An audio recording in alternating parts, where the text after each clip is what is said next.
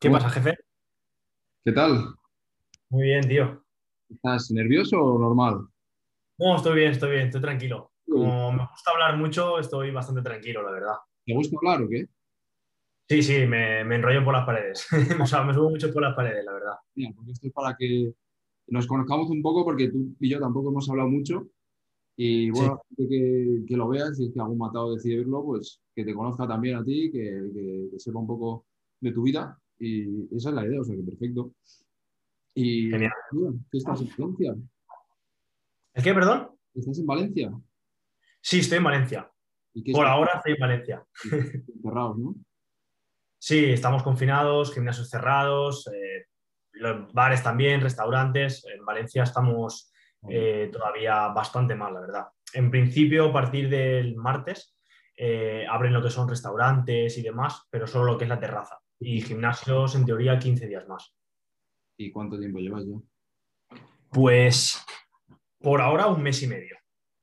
Joder, ni se hace largo ya, ¿no? Un mes y medio con gimnasios cerrados. Eh, al final yo ya estoy acostumbrado, la verdad. Las primeras semanas es cuando más mal lo pasas porque es la rutina, ¿no? Sí. rompes rutina y, y, ostras, lo pasas mal, sobre todo nosotros que vamos todos los días, eh, que lo tienes como rutina, en mi caso, por ejemplo, incluso como trabajo, y quieras que no, pues se echa muchísimo de menos. Ahora ya, la verdad, me dicen que me tiro un mes más y, y creo que me da igual. O sea, ya me lo tomo a chiste. ¿Estás entrenando en casa ya con gomas o qué? O con lo que tengas por ahí. Me, me compré un par de mancuernas, pero si te soy sincero, estoy haciendo muy poco porque en casa es una desmotivación increíble.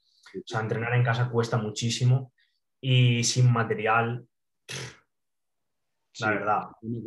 En marzo, cuando estuvimos todos igual, que es jodido, es complicado Sí, sí, todos los días. A mí la primera cuarentena me pilló sin nada de material, de hecho. O sea, pero nada es nada. Y encima yo fui de los, de los ilusos que confiaba, ¿no? Que decía, bueno, estos son 15 días. Sí, yo también. los 15 días van a abrir. Pasa un mes y digo, bueno, estos son 15 días más, ya más de un mes no vamos a estar. Y ya cuando llevaba dos meses dije, mira, me compro unas gomas porque es que yo ya no aguanto. Sí. Y nada, me compré unas gomas de estas chinas, eh, son, eran una mierda. Sí, sí. Bueno, fatal. rompen. Yo me di golpes con ellas porque se rompen y te dan, pero bueno, yo qué sé, por lo menos. Ya. ¿Y mentalmente cómo lo llevas, tío? ¿Te cuesta o ya no te...? Sinceramente, es lo que te digo. Creo que si me dicen, vas a estar un mes más, dos meses más, mm, me da igual. Me da igual, pero porque siempre tengo cosas que hacer. O sea, no voy a entrenar, vale, pero por suerte tengo muchísimo curro. eh, estamos de trabajo hasta arriba. Y, y la verdad es que con eso, pues mm, lo llevo bastante bien, porque al final, quieras que no, puedes a lo mejor quedar con algún colega o lo que sea, eh, aunque sea en casa o lo que sea, y por ese aspecto, pues bueno, aún te libras un poco. Pero la verdad es que es lo que te digo, cuando vuelves otra vez a la rutina, aunque la rutina sea, sea mala, ya me he acostumbrado. Ya. Con ganas de volver, porque obviamente tengo ganas de volver, pero bueno, sin más. Bueno, ¿y qué vives con tu familia o vives solo? Sí, actualmente vivo con, con mis padres y con mi hermano. Y bueno, si todo va bien, pues en unos meses, en cuatro o cinco meses como mucho, me, me voy a vivir y me voy a vivir en principio con Jorge. Ajá. ¿A Andorra te vas? Sí, si todo va bien, que esperemos que sí, me voy allí. Qué grande. Bueno, pues no vamos a adelantarnos porque quiero tocar un poco todo. Pero Vale, bueno, estamos grabando ya, ¿eh? No sé, no te lo he dicho, pero bueno, estamos grabando porque sin problema, sin problema. lo que, lo que me parece es que, tío, si empezamos así a hablar y luego le doy a grabar, es como que nos tenemos que saludar dos veces, ¿sabes? Queda como un poco... Ya. Pero bueno, Sí, yo- es todo como muy frío. sí, sí. Así que nada, tío, si quieres empezamos ya con el, con el tema que tengo. Tengo preparado un poco un, un guion. Perfecto. eres tú el que va a hablar. O sea que nada, simplemente si quieres empezar por el principio de, de tu vida, de cómo es un poco tus inicios, en qué momento descubres el culturismo, por qué te llama la atención, eh, en qué momento lo ves por primera vez y, y cómo te vas iniciando en, en todo el mundillo. Pues mira, yo me inicié en el gimnasio creo que como casi todo el mundo, ¿no? Porque al final eh, buscamos tener un cuerpo pues, musculado, eh, atractivo, bonito, como lo quieras llamar, ¿no? Cada uno al final dentro de lo que es la mejora del cuerpo busca una rama u otra, ¿no? Ser más estético, más bonito o ser más musculado y ser más fuerte. pero viene todo por eso. Yo desde pequeñito, eh, mi padre es bastante grande, de, corpulencia, eh, mi primo también iba al gimnasio y siempre pues, los veía bastante fuertes, musculados y demás, y eran cuerpos que a mí personalmente desde pequeñito siempre me gustaban. De hecho, siempre cuento la misma anécdota y es que cuando yo era pequeño, cuando tenía 7, 8 años, le decía a mi madre que a mí me gustaría estar como los modelos de los anuncios de las colonias. o sea, me parecían muy guapos, muy atractivos y, con ciertos músculos. Al final era un niño, ¿no? Luego ya, pues, cuando ya creces más, ves lo que son los superhéroes y demás y al final dices, ostras, yo quiero ser uno como esos, ¿no? Quiero tener ese cuerpo. Y empecé en el gimnasio sobre todo por eso, porque buscaba una mejora de, lo que es mi, mi, físico, ¿no? Mi estética. Y luego ya, pues con el paso de los años, me di cuenta de que realmente era mi pasión, que me encantaba, me encantaba entrenar, me encantaba cuidar mi alimentación y di un cambio muy brusco. Estaba estudiando ingeniería informática y dije, esto no es lo mío, lo mío es la nutrición. ¿Con cuántos años fue esto más o menos? Pues mira, yo empecé, no tenía 16 años, tenía 15 y poquito. Hicimos una triquiñuela en el gimnasio porque hasta los 16 no te podías apuntar.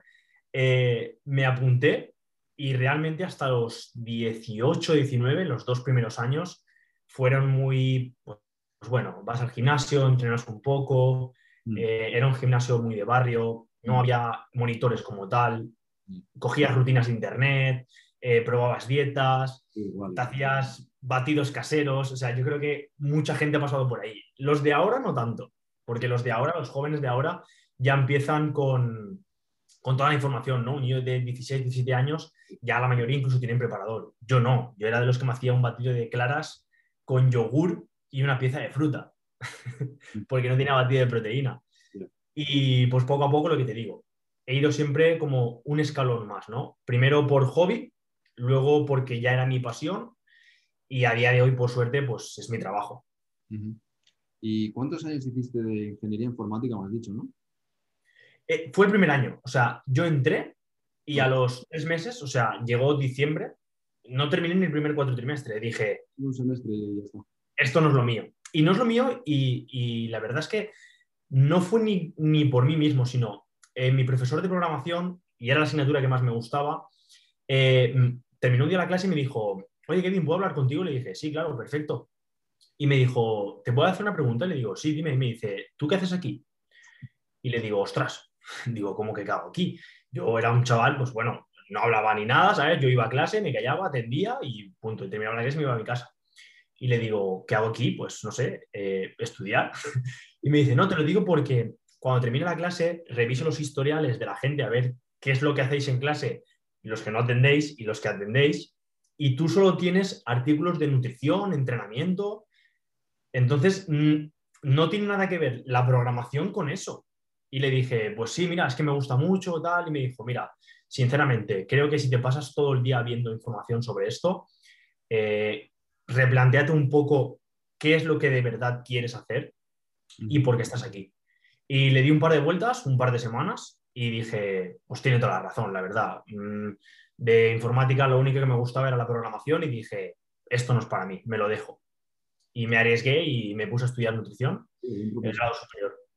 Normalmente los profesores da igual completamente lo que tú pintes ahí, sobre todo en la universidad además. Sí, sí que es verdad que yo estudiaba en, en Alcoy, que es, era la Universidad Politécnica de Valencia, pero era el campus de Alcoy, que era una, es una universidad un poco más pequeña, la sede es más pequeña, entonces digamos que es más familiar, ¿no? Por así decirlo. No eres solo un número. Ya. Habrá un profesor que sí, pero ahí en clase, por ejemplo, éramos 35 eh, personas, creo, o algo así. O sea, quieras que no, el profesor te puede conocer. Y qué te quería preguntar, antes de tú empezar en el gimnasio, eh, más joven, antes de los 16, ¿habías practicado algún otro deporte? Porque se da mucho que mucha gente que empieza viene como frustrada o, con, sí, frustrada de otros deportes porque lo ha tenido que dejar o porque no ha conseguido lo que quería, etc. En tu caso. Pues mira, yo a los cuatro años empecé natación. Empecé natación, lo típico de cursillos y demás. Y a los 7, 8 años creo que fue, vino el monitor del club de Alcira, que es donde yo vivo realmente, ¿vale? Del pueblo de Alcira. Y me dijo, ¿están tus padres fuera? Es que quiero hablar con ellos. Y les dijo que me había visto nadar varias veces, que me veía muy bien, con mucho potencial. Y empecé en lo que es la competición de natación. Me dejé los cursos, que era el típico curso del ayuntamiento y demás, y empecé en el club de natación a, a competir. Y a los 11 años, creo que fue, me lo tuve que dejar por migrañas, porque cuando hacía mucha actividad física, Mm. entre la escuela y demás, me daban migrañas y me lo tuve que dejar. Y luego, la verdad, he tocado muchos palos. Eh, estuve un año parado sin hacer nada. Luego probé fútbol sala, que a mí es que el fútbol ni me gusta, pero un colega mío se iba a apuntar y dije, pues me apunto contigo también a fútbol sala. Por si acaso. Luego, luego toqué, estuve seis, siete meses haciendo karate y ya me tiré dos años sin entrenar, o sea, nada de deporte, lo típico de vas con los amigos a jugar a fútbol, eh, a frontón, o sea, me digo, mil cosas. Mm. Hacía parkour hasta que dije, bueno, ya está bien de, de tocar todo y ya digo, empecé, no tenía 16 años y dije, ostras, creo que ya podemos apuntarnos al gimnasio, vi la tricuñuela y nos apuntamos. Y, y te decidiste apuntarte al gimnasio porque, o sea, te llamaba la atención los cuerpos de, de los modelos, así, ¿no? O sea, ese- Yo, yo siempre había querido tener un físico bonito, por así decirlo. O sea, un físico que guste, musculado, ¿vale? Porque quería eso, ¿no? Aparentar como estar fuerte. A día de hoy sé que es aparentar fuerte, porque puedes ver gente muy musculada que realmente no levantan tanto peso. Entonces, yo desde pequeño pues quería eso, el típico físico de modelo, que a día de hoy, pues bueno, eh, a lo mejor incluso lo he pasado un poquito lo que es el modelo de colonia como tal. Ya me gusta más un modelo fitness, pero entonces no existían. Y empecé justo por eso. Tenía la edad y cuando estaba, lo que te digo, casi 16 años, dije, yo me quiero apuntar ya. Empecé con 14, o sea, yo quería apuntarme ya con 14 años. Iba a los hoteles, por ejemplo, en vacaciones con mis padres y quería entrenar en los gimnasios de los hoteles, pero no me dejaban. ya, ya. Y a los 16 dije, ya, eh, me apunto. Me faltan tres meses, pero yo me apunto ya. Bueno, y tu objetivo desde un principio no era ningún objetivo competitivo, ningún objetivo. O sea, tú en ese momento que empiezas, ¿tú sabes lo que era el culturismo o simplemente te iniciabas para tener un cuerpo más bonito, por así decirlo? Yo, yo he vivido, el- o sea, yo he visto y he vivido el culturismo desde que empecé. O sea, yo empecé a ver eh, cuerpos grandes, gigantes, o sea, los masivos, el culturismo de heavyweight, y era lo que a mí me, me motivaba, y ojo, a día de hoy me motiva a ir a entrenar.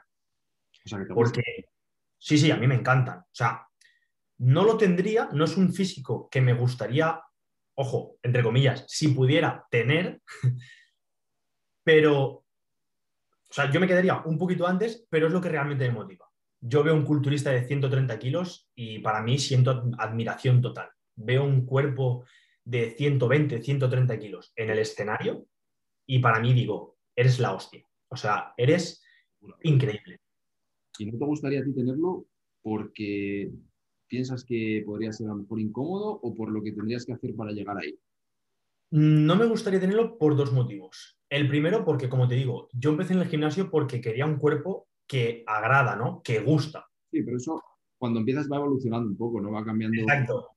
He ido, evoluc- o sea, he ido evo- como evolucionando, ¿no? Primero me fijaba a lo mejor en un cuerpo de 75, 80 kilos y a día de hoy los que me gustan son pues, los modelos fitness que mucha gente puede conocer, ¿no? Yo, por ejemplo, bueno, me fijo mucho en los americanos o los de habla inglesa porque son los que más sigo. Vale. Pero a mí un Jaco de Bruin, un Tom Coleman, eh, bueno, Tom Coleman lo tengo como referencia total. O sea, me parece un tío ¿En España no, no te gusta Sergi? ¿Sergi Constás es demasiado me gusta. Lo que pasa es que esa estética sé que ni de coña la podría tener por mis líneas. No estoy diciendo que la otra la pudiera tener, pero la veo como más parecida a mí. Sí.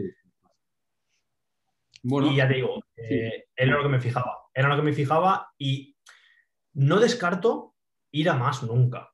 Lo que pasa es que a día de hoy eh, disfruto también de otras cosas. Disfruto de, de salir con, con- con mis amigos, de salir a tomarme algo, de salir, eh, que haya un evento familiar, por ejemplo, y que puedas ir sin ningún problema.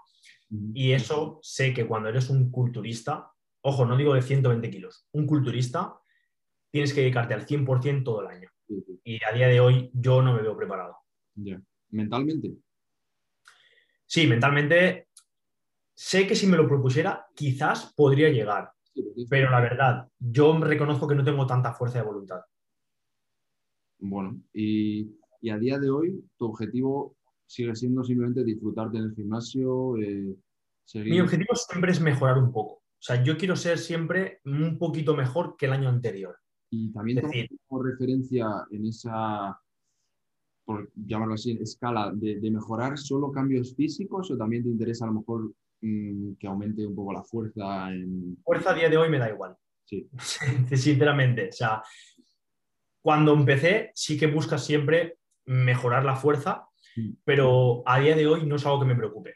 O sea, si levanto 120 kilos en banca y tengo el pectoral que a mí me gustaría tener, no necesito levantar 170. Ya, ya, yo te entiendo, soy igual. No es lo que me gusta. No, no, bueno. No, y, sobre todo por, un concepto que en culturismo se utiliza mucho, que es utilizar el peso como un medio, no como un fin. Es algo que se lleva muy mal, ¿eh? sí, sí, se lleva fatal. fatal, tío. Cualquier gimnasio que vayas, eh, se ve cada cosa que, Sí, la gente, ojo, yo animo a ello, yo animo a la gente a entrenar más fuerte. Sí, exacto. Porque es necesario. Y no digo que yo no lo haga, pero no me centro en una planificación de fuerza.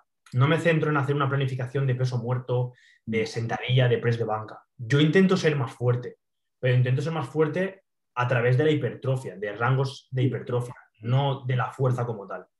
Sí, el problema que yo le veo además a eso es que mucha gente que intenta centrarse solo en mover kilos se olvida completamente de la ejecución y se acaban viendo barbaridades, barbaridades. Y que al final no se puede tener todo. Por mucho que a día de hoy la corriente de eh, power building esté muy de moda, no todo el mundo puede. O sea, yo pongo ejemplos como, como mi colega Joan, que es un fuera de serie, o como Jorge, que es mi mejor amigo, que es otro fuera de serie, esos tíos sí que te pueden levantar pesos de powerlifting de campeonato y tener un cuerpo masivo de campeonato de culturismo. Mm. Pero la mayoría de la gente no. O te centras en algo o no vas a conseguir realmente triunfar en nada.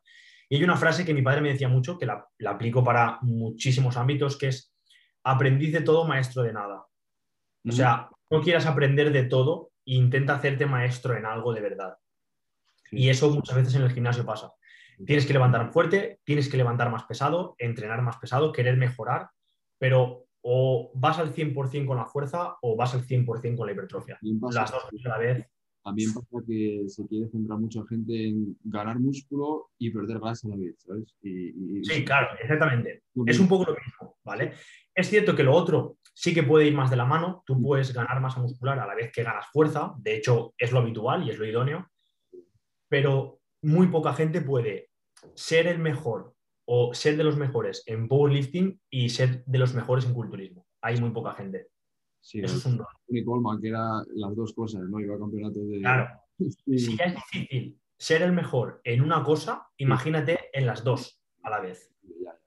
Oye, tío, ya que has mencionado a Jorge ahí, em, ¿desde cuándo os conocéis vosotros? ¿Desde el colegio? Jorge y yo nos conocemos relativamente hace muy poco. Nos conocemos, creo que son cuatro años, mm, a lo mejor ni llega.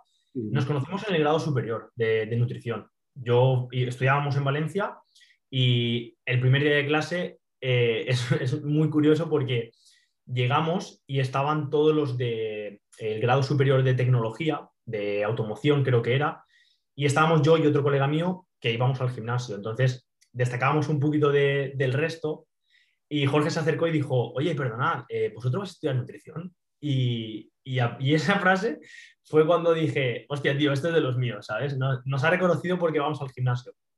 Y ahí fue cuando nos conocimos. Eh, los dos somos totalmente frikis de lo que es el culturismo en general y hicimos muy buenas migas porque tenemos el mismo pensar, tanto de llevar la nutrición, entrenamiento, eh, descanso, o sea, lo que es el culturismo como tal, tenemos los dos la misma filosofía. Y luego de ahí os hicisteis un viaje, ¿no? Me parece recordar.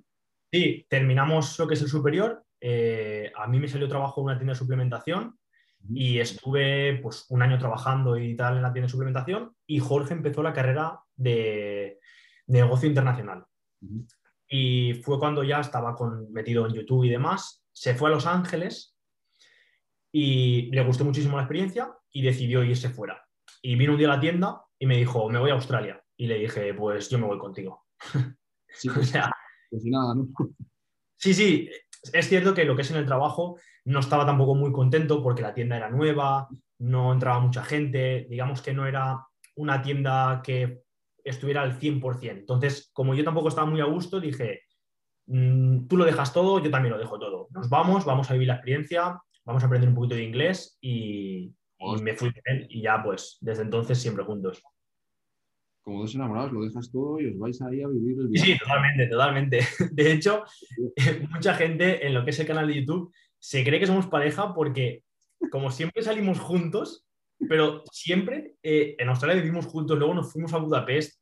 Sí, Eh, bueno, en la competición, yo la verdad, yo me alegro muchísimo cuando un amigo mío o un familiar mío consigue algo. Y yo soy, yo soy muy sentimental, entonces me puse a llorar y ahí Sí. la gente, bueno, se montó una... Yo estaba allí en el de España, tío. Yo te vi. Sí, sí, Estabas loco. Estaba Sí, allí. sí, totalmente. Yo es que, mira, lo vivo sí. Yo soy el típico que ve una película en su casa solo y yo me pongo a llorar. Pero no, tío, eso es bueno, ¿eh? Eso es Sí, lo que pasa es que, bueno, pues lo que te digo, mucha gente lo vivió como, estos dos son pareja. Encima luego me fui a verlo a Portugal, que, ostras, vamos a ver, tú puedes ser muy colega de un amigo tuyo, pero irte a Portugal nueve días, no todo el mundo lo puede hacer. Ya.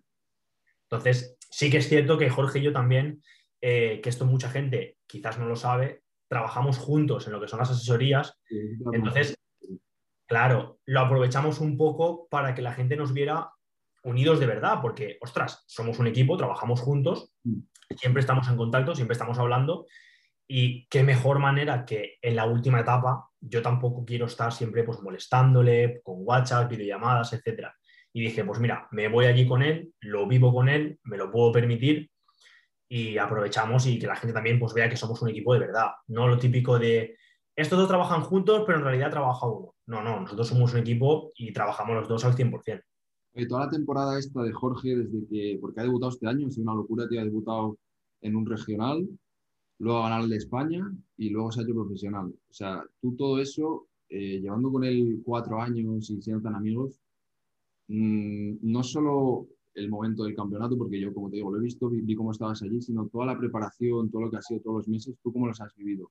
¿Has estado con él o has estado, habéis estado separados? Quitando, quitando lo que es la cuarentena, que va- fue bastante larga, lo he vivido prácticamente todo con él. Eh, de hecho, cuando él empezó la preparación, nosotros nos fuimos a Budapest. Nosotros nos íbamos a Budapest tres meses. Lo que pasa es que por el tema de la pandemia nos tuvimos que volver a España, pero nos íbamos a vivir tres meses en principio a Budapest. Luego ya veríamos. Porque él en teoría salía en la primera temporada del año pasado.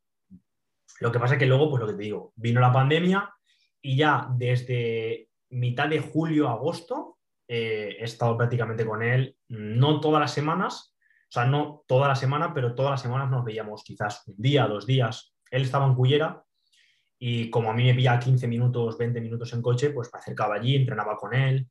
Eh, al final también por lo que te digo, por el tema del trabajo, porque como trabajamos juntos, pues lo suyo es estar cerca los dos. Entonces, eh, pues aprovechamos y también, ostras, es un colega mío, la preparación, vivirla solo es muy complicado y como me lo podía permitir, pues me iba con él y, y la verdad es que lo viví como si fuera mi preparación. De hecho, creo que también la emoción de él ganar, yo creo que me emocionaba tanto porque era como si hubiera ganado yo. Sobre todo en Córdoba. Luego ya era distinto, luego sí que ya lo viví como su campeonato, pero en Córdoba yo estaba súper nervioso. Y quedó segundo ahí en el regional. En Córdoba quedó eh, de segundo de su categoría, sí. Sí, ¿no? Por detrás de, de Luis. De Luis, sí. Y ya te digo, ese campeonato lo viví, bueno, esa semana fue espectacular. Para mí, increíble. O sea, Como si hubiera competido. de los tres campeonatos te quedas con el de Córdoba. Sí, porque, a ver, cada uno tiene lo suyo, ¿no? Pero el de Córdoba también fue una locura a nivel de experiencia, el viaje, eh, salían cosas mal y las teníamos que solucionar. Sí.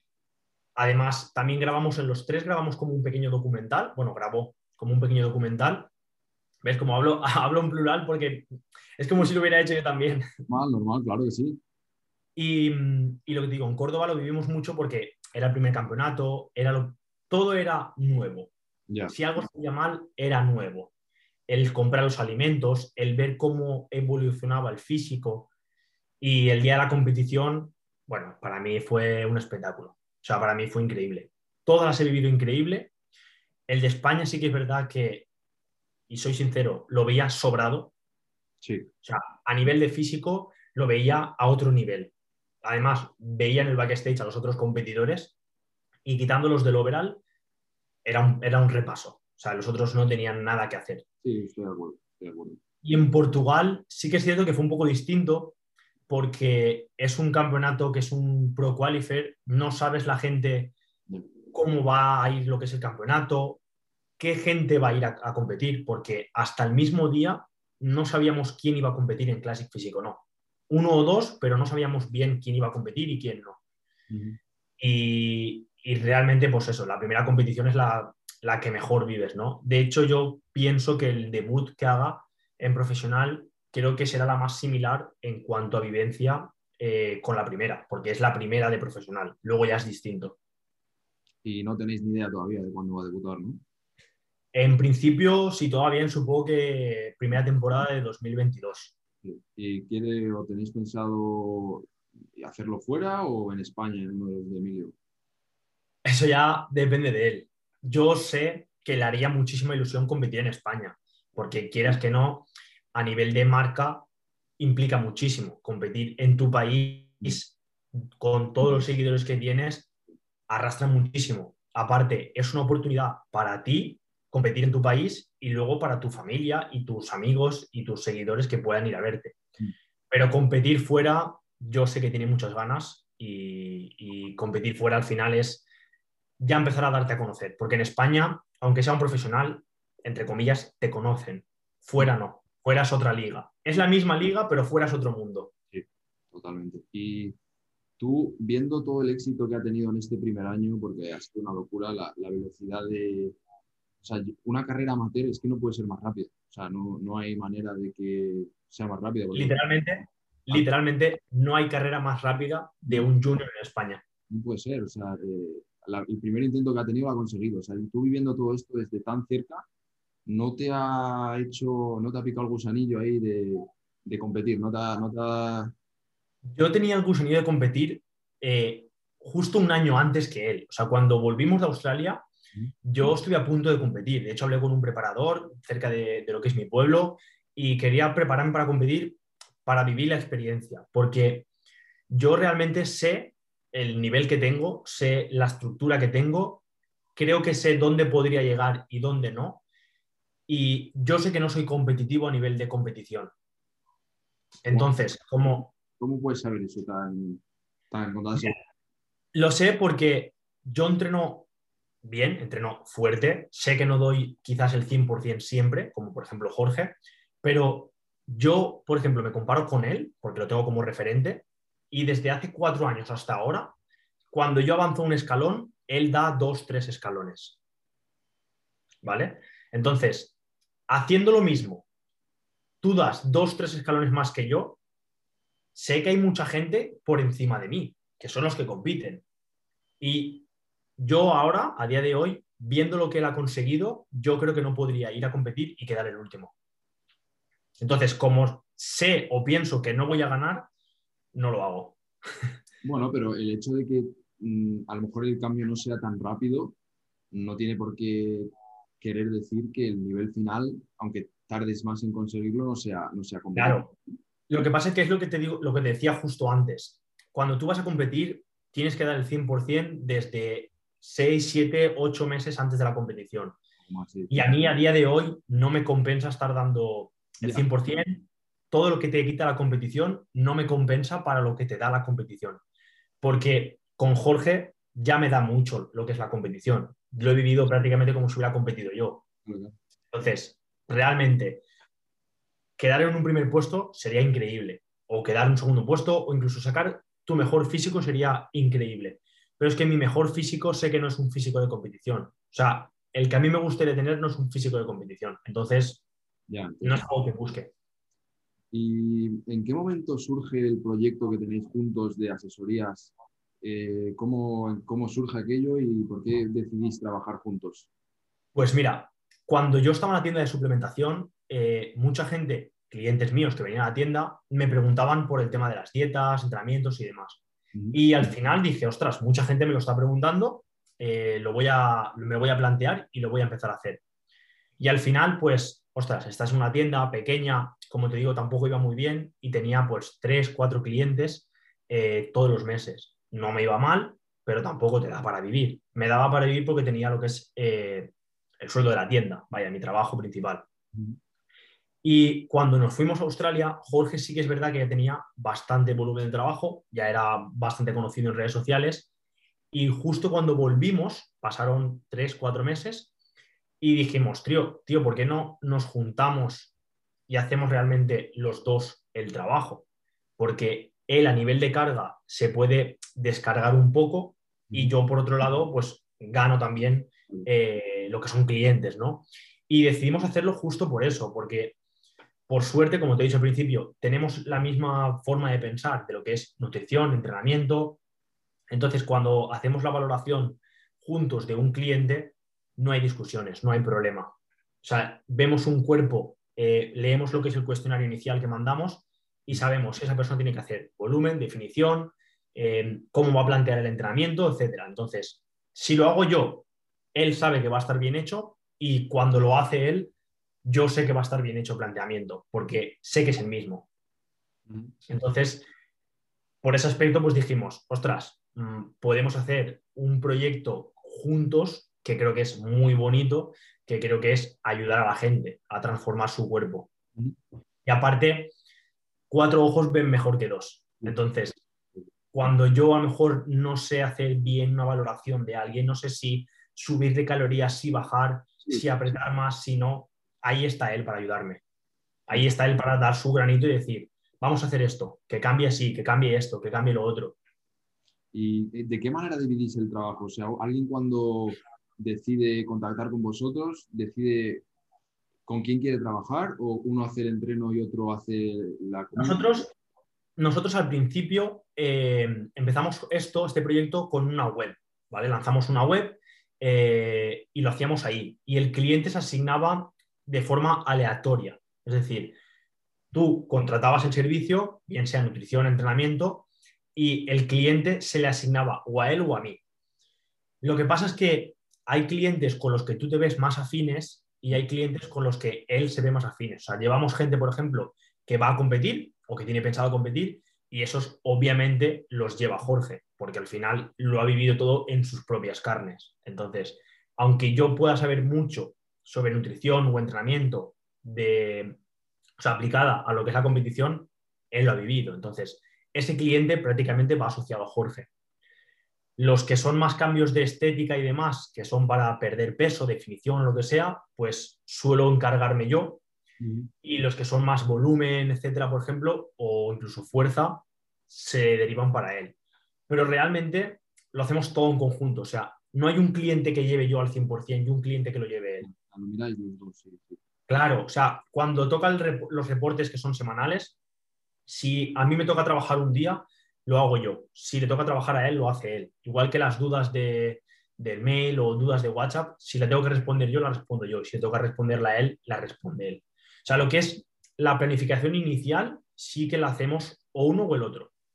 Pero lo demás lo hacemos en conjunto. A lo mejor yo, por ejemplo, un jueves no puedo trabajar por X motivos y trabaja él, sea su cliente o no, que realmente son todos clientes nuestros, o sea, trabajamos en conjunto. Entonces, Nada más al final, Perdona, al final lo que decidimos, eh, o sea, uno de los motivos por los que decidimos trabajar juntos es porque cuando tú tienes tantas cosas por hacer, tantas, tantos proyectos o tantas actividades, por así decirlo, como, quieres, como quieras llamarlo, trabajar con alguien te permite dar el mejor servicio posible. O sea, yo, por ejemplo, si los domingos decido no trabajar, tú a lo mejor que te toca el reporte el domingo o mandas una duda el domingo, no vas a tener una falta de duda. O sea, te la van a responder. Si no yo, te la va a responder él.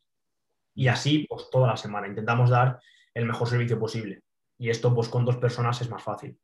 No, yo iba a decir que además hoy en día es algo que se está viendo mucho, incluso con, preparadores ya consolidados, como incluso Fran Spin tiene un equipo a su alrededor. Exacto. Ya no es Fran Spin exclusivamente. Claro. Sí que es cierto que mucha gente eh, antes lo que hacían era poner su imagen Sí. y luego tienen a otra persona trabajando. Pero esto yo creo que al final se sabe, o sea, con el paso del tiempo tú sabes quién te está preparando y quién no. ¿Vale? Yo creo que es algo que se sabe. Entonces, nosotros, por suerte, como no lo hacemos, pues no tenemos ningún problema. O sea, mm, el mail está ahí, el WhatsApp está ahí, hay veces que contesto yo, hay veces que contesta él. Entonces, por ese aspecto no hay absolutamente ningún problema. Y luego, y luego lo que tú comentas, hay preparadores ya conocidos como Fran, que mm, sé de primera mano que el entrenamiento, por ejemplo, no lo pauta. Sí, Tú tienes el servicio de entrenamiento que te lo hace otro preparador. sí, que suele ser los Jesús o Chisco normalmente, ¿no? Eh, sí, creo que sí. No, no lo sé del 100%, creo, o sea, sé que Chisco trabajó con él, eh, Jesús Gallego no lo sé. Sé que trabajaban, pero no sé si actualmente trabajan juntos o no lo sé. Pero sí, lo hacen también. Y de, has, has dicho antes que lleváis gente que va a competir, o sea, tenéis un equipo de competición. ¿Y hay alguno que haya competido ya o todavía estáis esperando? No. Todo lo que tenemos, que realmente no son muchas personas, o sea, el 90% de la gente, podríamos decir, es gente normal, gente que va al gimnasio, que entrena y demás. Luego hay un pequeño porcentaje que son eh, clientes que tienen pensado competir en un futuro. De hecho, algunos tienen pensado salir en la segunda temporada de este año, que ya veremos, porque es algo que tenemos muchas ganas, o sea, tenemos mucha ilusión, ¿no? Eh, llevar a alguien a competir es mucho más complicado que hacer una definición o un volumen. Entonces, quieras que no, pues es un proyecto que coges con mucha ilusión. Y luego hay personas, por ejemplo, que ni siquiera entrenan. O sea, nosotros, como tenemos la titulación, podemos llevar a gente eh, con patologías, etcétera. No son los habituales, pero también los llevamos. Y de la gente que lleváis que quiere o que tiene pensado competir, por curiosidad, ¿cuál es la categoría que suele predominar entre la gente que quiere empezar a competir? Pues mira, muchos tienen como proyecto competir, pero los que realmente sabemos que van a competir, eh, uno en principio va a competir en Classic Physique, porque el chaval tiene un potencial increíble. El problema es que es natural. Entonces, en la Federación Natural no hay Classic Physique. Tiene que salir o en Men's Physique o en Culturismo. En principio saldrá en Culturismo, ¿vale? En Culturismo Junior. No lo sabemos, aún falta. Además, con todo el tema de esta pandemia, eh, estamos un poco pues, a las expectativas, ¿no? A, las espera, a la espera de ver qué va a ocurrir con, con todo esto. Esperamos que abran pronto los gimnasios y que puedan volver a la marcha. Y luego también llevamos eh, bikini. Pero bueno, esto es evolución. O sea, el que este año compita en Classic o en Bodybuilding, en Junior, quizás el año que viene da el salto a culturismo real como tal. O sea, al final nosotros lo que hacemos es conseguir o intentar ayudar a la persona a conseguir su objetivo. Sí. Punto. Sea cual sea. Y eso, nada, ni idea. no- todavía no tenéis pensado nada, ¿no? ¿De dónde queréis que compitan o eso lo deciden ellos? Eh, normalmente lo suele decidir el cliente. O sea, por ejemplo, este chico, como es natural, va a competir en la Federación Natural. Mm. Tenemos planteado quizás que salga en IFBB. Lo que pasa es que al final, pues bueno, eh, cuando... ¿O en la NPC? ¿El qué, perdón? ¿En IFBB o en la NPC? O sea, en la que ha competido Jorge. Bueno, en la, en la NPC, en la NPC. La idea sería eh, salir o en, o en la NPC o en la Federación Natural, que no me acuerdo, WNBF creo que es. Ya, sí, sí, bueno. Bueno, todo el mundo sabe cuál es. En la Federación Natural. Entonces, o en una o en otra. Ya veremos. En principio, si todo va bien, va a salir en la Federación Natural, porque al final, ostras, si eres natural, aprovechalo, porque en la otra hay menos nivel, las cosas como son. ¿Y cuánto, por curiosidad, cuánto está pesando el chaval? 84, 85 creo que es. No lo sé porque, como te digo, lo suele llevar más Jorge, pero creo que está en 84, 85. Es una bestia. El chaval es una bestia. ¿Que tiene 20 años o es más joven? Eh, creo que tiene 22 añitos y lleva entrenando en serio un año. O sea, es una bestia. Eh, además, estuve, tuve la suerte, por así decirlo, de entrenar con él, Mm. eh, porque somos del mismo pueblo y entrenamos en el gimnasio y le dije, tío, tienes un potencial. Bueno, se llama Marcos, si, si lo está viendo, un saludo Marcos. El chaval es una puta bestia, pero literal. Eh, tira pesado, entrena fuerte, tiene una estética muy buena y sobre todo tiene unas patas, Sí. bueno, espectacular. Eso lo dice. Eso, eso me lo dice todo ya, que tenga patas, porque eso Pero- es su mejor músculo. No es que tiene patas, es que es su mejor músculo. O sea, no es que tiene unas patas buenas, no, es que son lo mejor que tiene. Qué grande, tío. Entonces, por eso le dije, ostras, salir en Men Physique Sí, es una putada, tío, porque tienes unas patas increíbles, que es que cuando salgas en bañador te lo van a ver, te van a decir, bájatelo Bueno, súbetelo, mejor, o súbetelo, una de dos, mejor, mejor. No, al final quítatelo.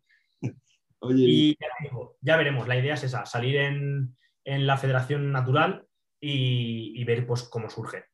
bueno, tío, pues a ver, a ver si luego me dices su Instagram y lo empiezo a seguir, a ver. Y luego, luego te lo enseño y verás, pues el chaval es, es una bestia. Y ahora, ¿cómo estáis llevando los entrenos de la gente que preparáis, tío? Que la gente que está en cuarentena, ¿que les mandáis entreno o que se busquen la vida ellos? Mira, no, no, al final nosotros intentamos, como te decía antes, dar el mejor servicio posible. Entonces, Mm. por suerte ahora ya están los gimnasios más o menos abiertos. Entonces, eh, ya tenemos a casi todo el mundo entrenando en el gimnasio. Lo que hemos hecho, tanto en la primera cuarentena como ahora, era cuando cerraban el gimnasio, el cliente nos dice qué material tiene e intentamos adaptarle la rutina de la mejor, o sea, de la mejor forma posible. Lo que pasa es que, por desgracia, cuando tú estás entrenando en el gimnasio, tú no tienes material pensado para casa. Entonces, cuando han cerrado, ha sido una putada, porque hay clientes que sí que han evolucionado un poco, pero la mayoría los hemos tenido pues como un stand-by, ¿no? En plan, vamos a aguantar 15 días, un mes, lo que, lo que pueda durar esto, y, y cuando vuelvan a abrir, pues volver a dar el 100%, no, no hay otra. Lo habéis afrontado en simplemente, digamos, mantener el peso, no, no en aprovechar ese tiempo que, digamos, no hay tanto gasto energético para definir, sino en por lo menos no perder más, ¿no? según el cliente, porque al final, eh, según tu cuerpo, puedes hacer una cosa o puedes hacer otra. O sea, yo, por ejemplo, eh, tengo la suerte de que gano peso fácilmente, ¿vale? A mí me cuesta más definir. Entonces, yo esta cuarentena, eh, estos, este mes y medio, lo que he aprovechado para hacer es intentar bajar un poquito de peso, bajar obviamente el porcentaje de grasa, ¿vale? Lo que pasa es que sé que he perdido algo de masa muscular. Pero claro, yo sé que cuando vuelva, en dos, tres semanas, vuelvo a recuperar esta masa muscular que haya podido perder, Sí. ¿vale? Pero hay cliente, por ejemplo, que le quitas 100 gramos de arroz al día y sí, se consume. Sí, sí, sí. Claro. Entonces, tenemos clientes que nos han dicho, oye, una pregunta, eh, yo estoy en mi casa y estoy comiendo lo mismo. Ya, ya, pero es que estás bajando de peso. O sea, solo por no entrenar estás bajando de peso. Entonces, según el cliente, hemos intentado adaptarlo de una forma u otra. La mayoría, mantener el peso. Vamos a mantenernos. Si estás en volumen, tú no puedes seguir un volumen en casa. Es muy complicado. Vas a acumular grasa. Entonces, o hemos parado, o algunos, por ejemplo, que estaban en volumen, aprovechamos para hacer como una especie de minicat, que consideramos que era pues, como la mejor opción.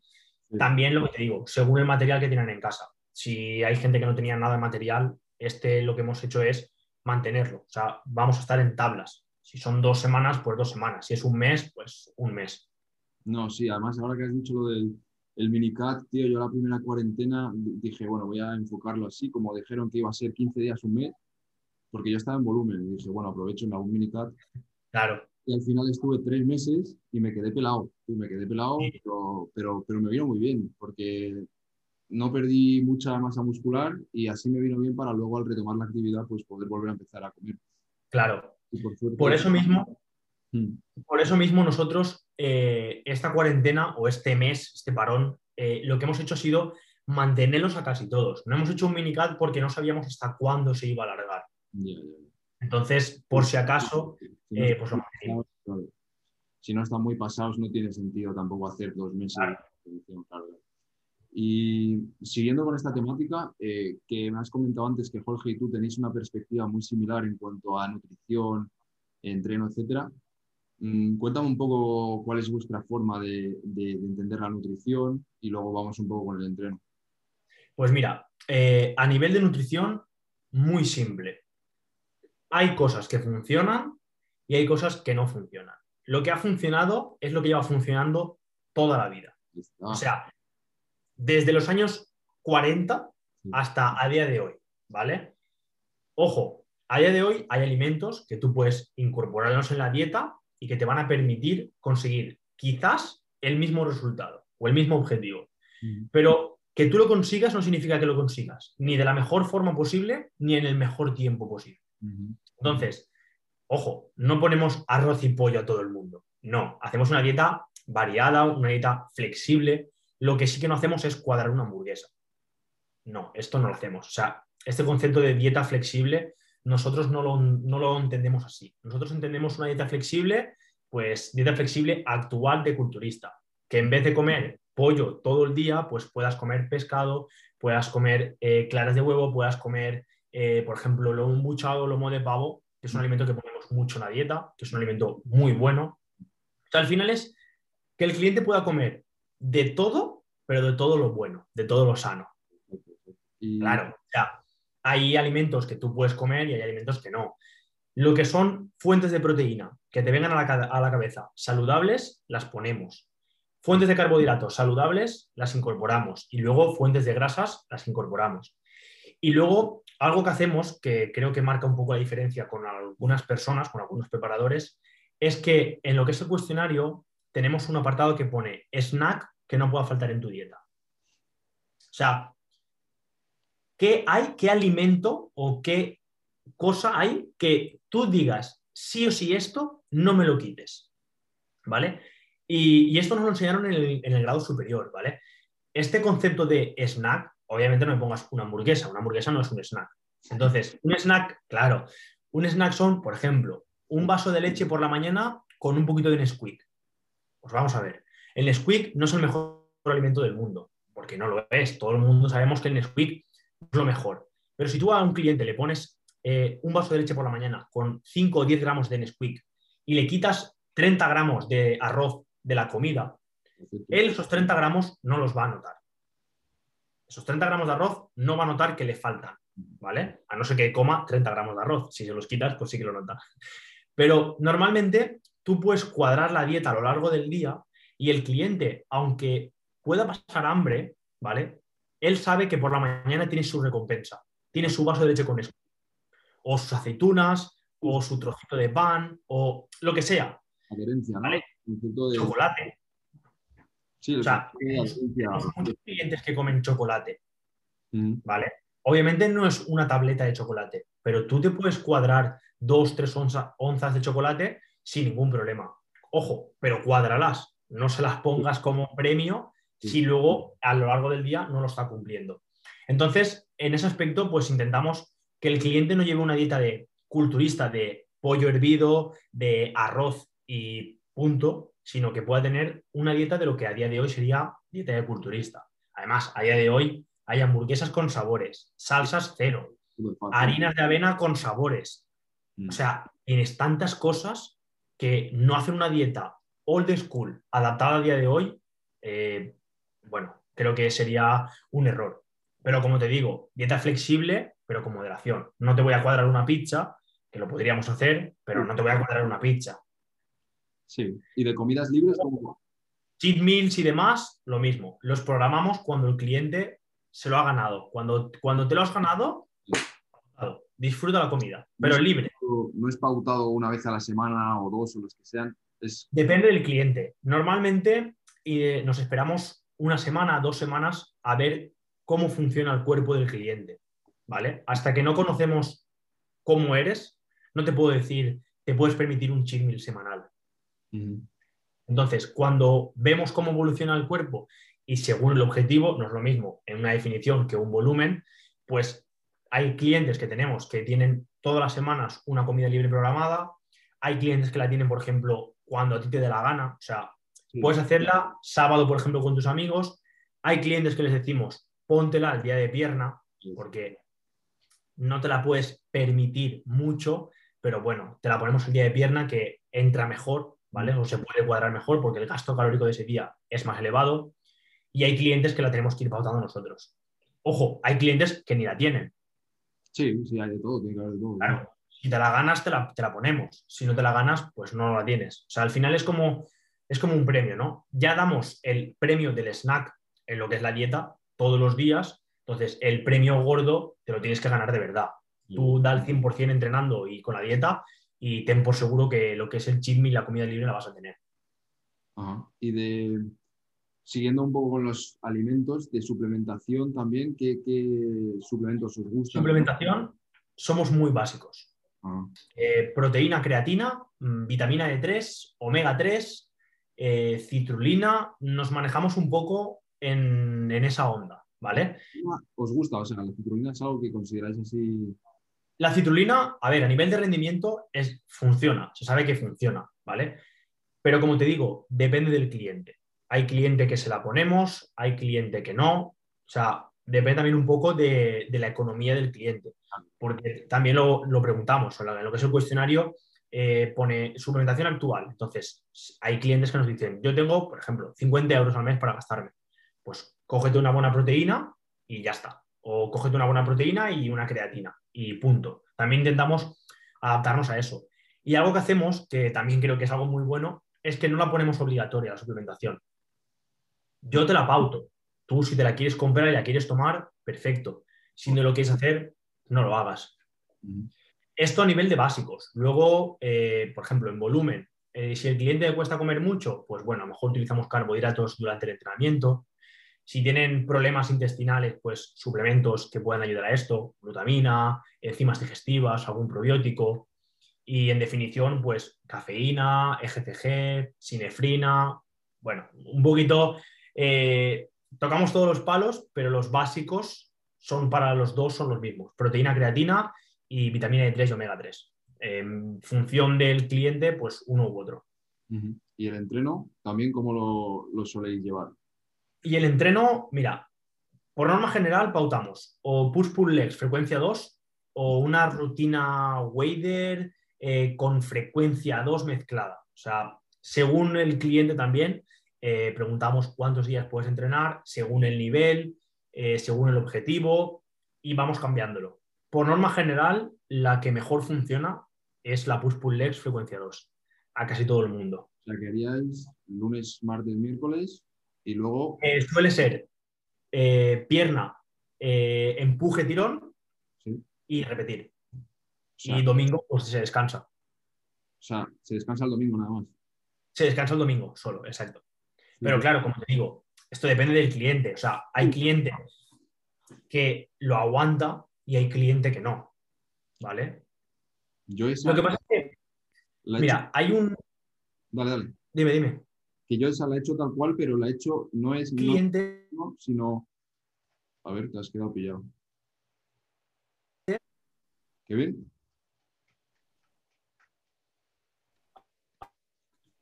¿Qué bien? Uy, ¿Me oyes? Ahora, ahora te vale. Ah, sí, sí, yo sí que te oigo. Ahora. Vale, perfecto. Se había cortado. Te decía que la he hecho, pero en vez de hacer seis días o cinco, sí, seis días seguidos y uno de descanso, yo he hecho push pull legs, pero 3-1 y 3-1. O sea que la primera semana sería lunes, martes, miércoles, sábado, domingo, luego martes, miércoles, jueves, etcétera. ¿no? Te me estás quedando pillado. A ver. Pero no tengo bien. Ahora, ahora sí. Ahora, sí. Vale, ¿me oyes? Sí, ahora sí. Vale. A ver, eh, es un buen planteamiento. Lo Mm. que pasa es que mucha gente lo que queremos es que cojan el hábito de entrenar. Luego, cuando ya han cogido el hábito de entrenar, ya entrenamos de la mejor forma posible. ¿Y qué quiero decir con esto? Mm, por ejemplo, una rutina Wader funciona muy bien. Mm. Ha funcionado toda la vida y a día de hoy sigue funcionando. El cuerpo humano no ha cambiado tanto en pocos años. ¿Cuál es el problema? Que muy poca gente da el 100% con frecuencia 1. Entonces, si tú no das el 100% en un entrenamiento, vas a hacerlo dos veces. Porque si tú das el 80%, el 80% el lunes y el 80% el jueves, quizás no es el 100%, pero se acerca un poquito. Sí, más, más claro. claro. Entonces, eh, muchas veces sí que es verdad que hacemos eso, o por ejemplo, eh, ponemos la rutina que lleva Jorge, ¿vale? Que él hace pierna, eh, pierna, empuje, tirón, jueves brazo, viernes cadena posterior y el sábado toca hombro y un poquito de pectoral. Lo que pasa es que también depende mucho lo que te digo, del cliente. Si tú tienes un pectoral muy desarrollado, no vas a hacerlo frecuencia 2, te lo vamos a poner, te vamos a adaptar la rutina a lo que a ti te falta. Si el cliente viene desde cero, muy probablemente tenga una rutina push-pull leg, porque es la que mejor está funcionando a casi todo el mundo. Pero luego, pues depende. Si te falta mejorar pierna, adaptamos la rutina a mejorar la pierna. Si te falta mejorar los hombros, los pondremos para que mejores los hombros, no mejores otro músculo. No nos interesa que el pectoral se lleve toda la carga antes de que tú entrenes hombro. Y, a nivel de repeticiones, intensidad, etcétera, eh, un heavy duty actual, podríamos decir, no el de Dorian, pero que vayas a entrenar y entrenes. O sea, no, no hacemos una rutina eh, torso-pierna. No hacemos esto. No, si tiene cuatro días, sí. Si el cliente puede entrenar solo cuatro días, lo más probable es que tenga una torso-pierna y ya está. Pero a nosotros lo que nos gusta es entrenar y sabemos que el volumen de entrenamiento está mucho más lejos de lo que la gente piensa. Y la intensidad al 100% está mucho más lejos de lo que la gente piensa. Y el fallo muscular está todavía más lejos. Y el sobreentrenamiento ya ni te digo lo lejos que está. Entonces, siguiendo estos pasos, entrena fuerte. Luego entrena mucho y luego ya veremos si te estás recuperando o no. ¿Y, por qué no te estás recuperando? ¿Por falta de comida? ¿Por falta de descanso? O sea, pues son tantas cosas a valorar que, que depende mucho del cliente. ¿vale? De hecho, el otro día lo comentaba en Instagram. A día de hoy, la semana de descarga se ha puesto muy de moda. Y viene siendo eso. Yo, he visto mucho culturismo, muchos vídeos, y yo no veo culturistas haciendo semana de descarga. ¿Qué es eso de semana de descarga? Que es dejar de entrenar.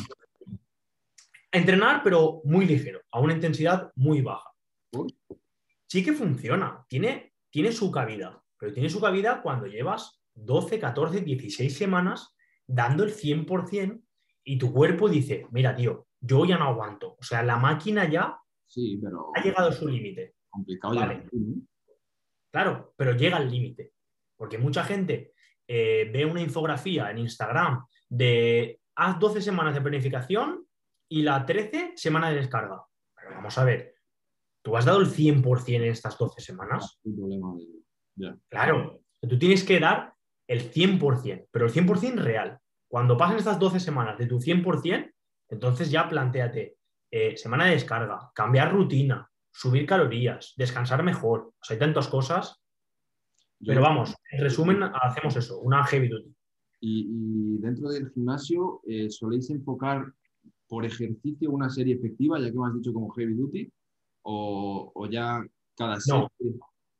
lo, que hacemos, lo que hacemos mucho es eh, implementar técnicas de alta intensidad. Es algo que nos gusta muchísimo. Eh, por ejemplo, una respaus o, por ejemplo, un F77 mm. o una micropausa, que la verdad es que lo probamos hace un año y pico, cuando nos fuimos a Budapest, y nos gusta muchísimo.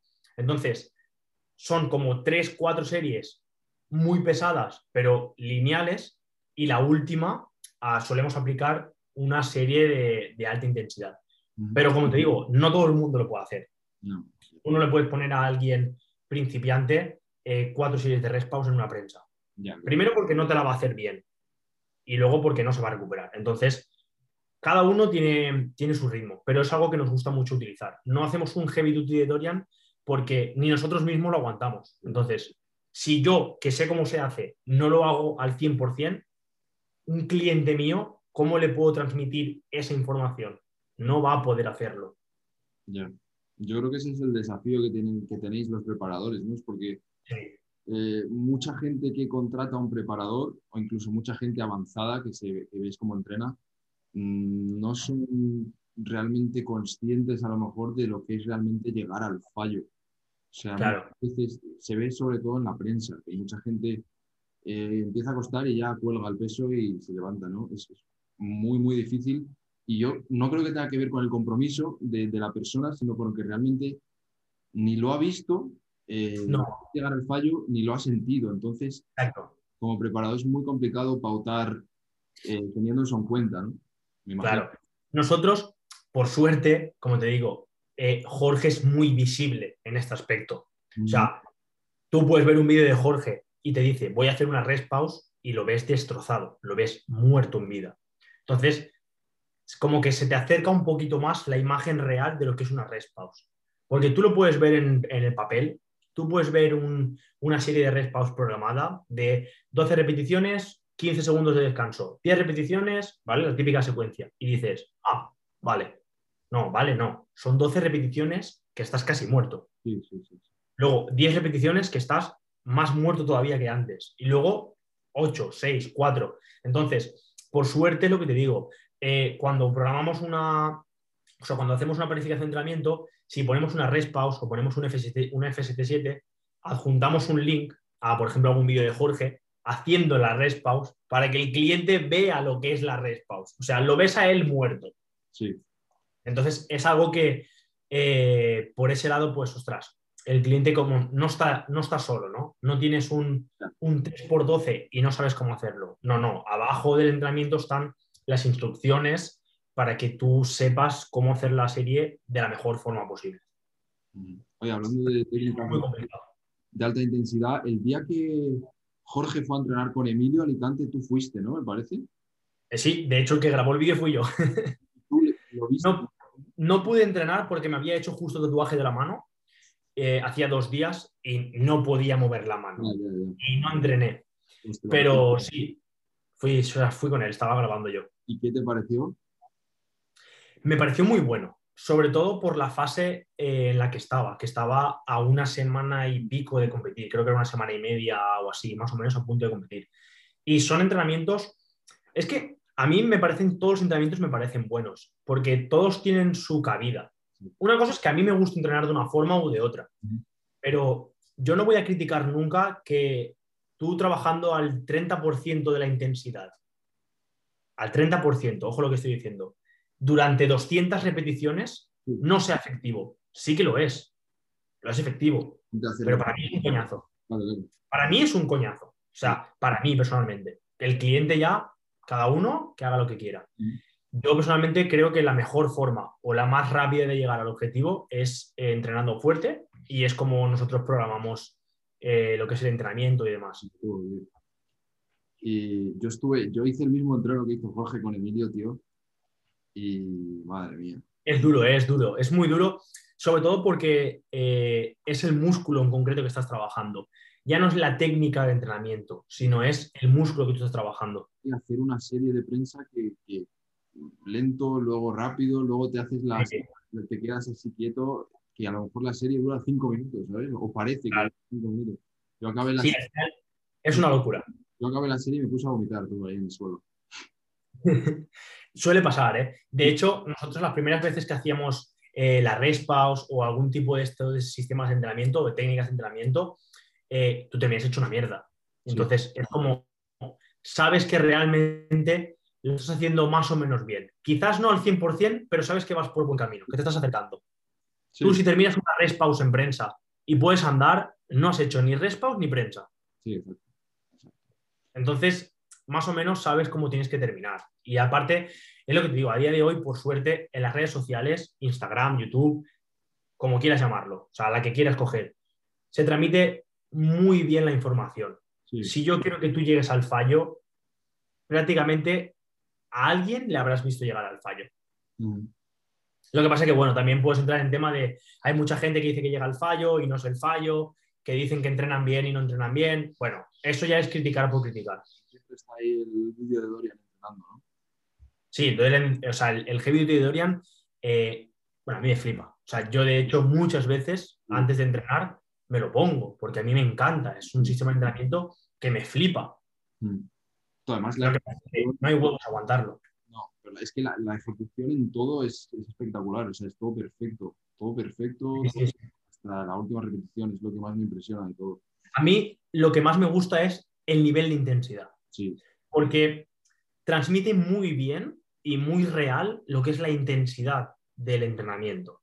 Así como Tom Platz, por ejemplo, que era una puta bestia, era una auténtica locura ese hombre. Pero no lo veías hacer las repeticiones como bien hechas. O sea, lo veías tirar y, y estar 10 horas haciendo extensiones. Es que además las extensiones, lo estaba hablando el otro día aquí, las hace súper raro tú, porque se... No, no, pues si lo ves haciendo dominadas tras nuca. Sí, sí, o sea, era una cosa no sé. Era un espectáculo. Curiosa por lo menos. A la vista de que le funcionaba. Hombre, claro, claro, claro. No soy yo nadie para criticarlo, pero a mí personalmente creo que el concepto de la intensidad es Dorian Yates. Sí, a mí lo, lo que me da miedo de ese vídeo es que en la prensa bloquea las rodillas al final. Siempre me da, siempre me da un poco de, de grima, pero bueno. Eh, pues nada, ahora te quería preguntar sobre reciente colaboración que estás teniendo con Enfit Nutrition, que bueno, he visto que hace poco has empezado a trabajar con ellos, así que enhorabuena, tío.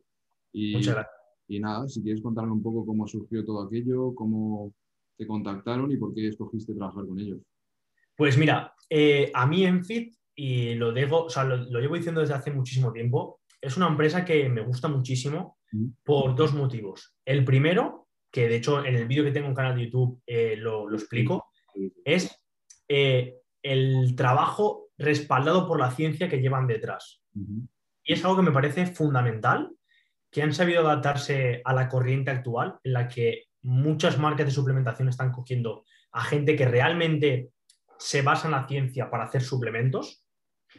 Y luego la diversificación. O sea, a mí no me gustaba el concepto porque en mí mismo no va de casarme, por así decirlo, con una marca en concreto. Enfi tiene productos eh, de su propia marca, que es Efficient Science, que es muy buena, pero no tiene todos los productos. Entonces, si yo un día quiero coger una marca, por ejemplo, LifePro, Big, la que sea, también la tengo. Entonces, eh, a la hora de promocionar, esto también te ayuda, porque yo no estoy promocionando una marca en concreto, estoy promocionando lo que yo uso de verdad. Y luego que me- te dan mucha liberación. O sea, si quieres postear, postea. Y si no quieres postear, no postees. Si quieres hacer una publicación, lo haces. Y si no, no. A mí nadie me obliga a hacer un boxing. Nadie me obliga a coger un producto, a promocionar X producto, que sé que en otras marcas eh, sí que pasaba, que por contrato tenías que subir fotos, subir contenido, eh, promocionar X producto y a mí eso personalmente pues, no va conmigo. Entonces, eh, con, con Serge, con Serge VLC, que la verdad es que me llevo muy bien con él, pues hace tiempo que lo estuvimos hablando y le dije que a mí me encantaría trabajar con, con Enfit. Entonces él metió mano ahí, estuvo hablando con, con Emilio, que es el dueño de Enfit, y nos pusimos en contacto y decidimos pues cerrar colaboración y ponernos a trabajar juntos. Y la verdad es que estoy súper contento por lo que te digo, porque al final es una oportunidad muy buena para mí, o sea, que una marca de suplementación te patrocine es increíble, pero sobre todo porque a mí algo que intento en Instagram y en YouTube es transmitir información de valor que la gente pueda aprender y con los suplementos pues lo puedo hacer, ¿no? Puedo decirle al cliente eh, o al seguidor, mira lo que yo estoy usando. Si yo lo uso es porque realmente esto a mí me funciona. Yo no vendo la moto, no la he vendido nunca, ahora no la voy a hacer, no la voy a vender, así porque sí. Y de lo Entonces, que Bueno, acaba, acaba. No, eso que, que entonces eh, cuando se, bueno, nos pusimos en contacto y es verdad que me hablaron de otra marca, pero no estaba nada conforme con lo que es la marca en sí, los valores de la marca, y, y preferí irme a Enfit porque era como mi sueño, ¿no? Siempre decía, si a mí me patrocina una marca, me encantaría que fuese Enfit. Entonces, por ese aspecto, pues, ostras, más que contento. Y de lo que has probado hasta ahora, te decía, ¿cuáles? eh, dime, por ejemplo, tres productos que sean los que más te han gustado. Mira, la proteína, sinceramente, me parece muy buena. Pero sobre todo porque el sabor es bueno. Vale, hasta ahí de acuerdo. Pero hacer un sabor bueno no es tan complicado. Tú vas a una marca, vas a una empresa y compras el saborizante y punto. ¿Vale? Entonces esto no es tan complicado. Pero utilizan materia prima de calidad. Y es algo que yo llevo muchísimo tiempo promulgando desde cuando trabajaba en la tienda de suplementación. Yo, algo que uso todos los días, no puedo utilizar algo que sea de baja calidad. Y luego, por ejemplo, la creatina. La creatina me parece fundamental que lleve el sello de Creapure, porque es sello de calidad. Entonces, lo mismo. Ahí ya entraríamos en otro debate. La proteína puede ser mejor o peor, pero es proteína, según marcas. Hay marcas que ni eso. Pero la creatina, si no es creatina, ¿qué me estás poniendo? Vamos a ver. Si es un producto que ya es económico, Sí. si no me pones creatina, ¿qué es eso? A ver. A. Claro, yo ya ni lo sé. no, es creatina pero barata. ¿Y esta funciona o no funciona? Yo ya ni lo sé. Entonces, yo estos dos productos a mí me parecen muy buenos y ambos los utilizo de la, de la marca de Efficient Science. Y luego la vitamina D3, que a mí me parece un suplemento que es muy bueno, me parece fundamental. Eh, según la persona, como siempre, si no tienes exposición solar y demás, pues se vuelve esencial y a mí a día de hoy que trabajo en casa y encima con la cuarentena, pues me hacía falta. Entonces, estos tres te diría que, que me parecen mm, mis básicos y para mí los fundamentales. No os recomiendo mucho otros productos porque o no los he probado o no los uso a diario. Y en el vídeo de YouTube que has dicho, eh, que yo lo vi el otro día, dijiste que no, era solo mm, una colaboración, digamos, promocional, sino que además ibas a estar metido en eh, formulaciones o en ayudar en algún tipo de creación de producto. Con, Emilio lo que hablamos es que eh, podía ayudar al equipo de, de porque, como te he dicho antes, como trabajé en una tienda de suplementación, pues al final tengo la suerte de que he conocido muchos productos de muchas marcas y sobre todo muchos sabores, que es algo en lo que EFIT, o sea, ENFIT, eh, concretamente con Efficient Science, destacan un poco, ¿no? El ir sacando sabores nuevos, sabores que a lo mejor no se suelen ver mucho, eh, sobre todo con marcas clásicas. Entonces, por ese lado, a mí Emilio me dijo, cualquier producto que tú creas que puede ser bueno sacar al mercado, nos lo dices o sea, eh, hablaríamos con el equipo de, de I y veríamos cómo hacerlo realidad. Entonces, pues ahí estamos. Sobre todo, lo que quiero hacer a corto plazo es ayudarlos o intentar ayudarlos con sabores nuevos. Porque he tenido la suerte de probar marcas, por ejemplo, americanas, que son muy buenas en cuanto al sabor y creo que darían un, un antes, o sea, marcarían un antes y un después con la mayoría de marcas.